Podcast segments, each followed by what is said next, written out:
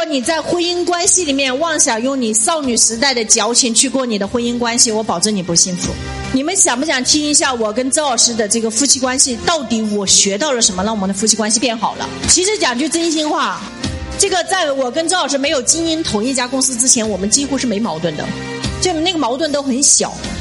但是在经营同一家公司的时候，就发现了该听谁的，然后就会把工作当中很多情绪带到生活里面，尤其是我，我就会的上升到你不够爱我。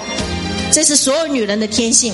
我给你们打一个很小的比方吧。这个周老师啊，这个看书或者是他看到自己喜欢追的剧的时候，基本上都是无我状态的，都无我了，怎么会有我呢？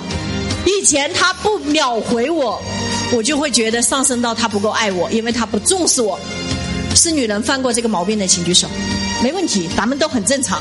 没有学习之前都这样，但是自从我开始这个学习两性关系以后。我就会发现啊，你就学会了四个字，叫换位思考。因为你会发现，不换位思考的人生就是索取的人生，极其痛苦。然后我就发现，他是真的不重视我呢，还是他真的是无我？我发现他真的是无我。他入定了，他学习的真的超认真，就旁若无人啊，就在闹市都是这样。所以当我发现的时候，我以前觉得他不爱我啊，不重视我啊，我要闹小脾气啊。后面再看的时候，我就发现我家老公太帅了，太上进了，太有学习状态了。然后当你发现他是这样子的时候，你就会发现哇，我真选对老公了，我老公这么上进。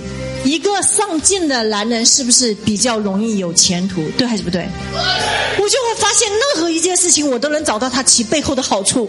好马配好鞍呐，不会游泳的人换游泳池是没有用的。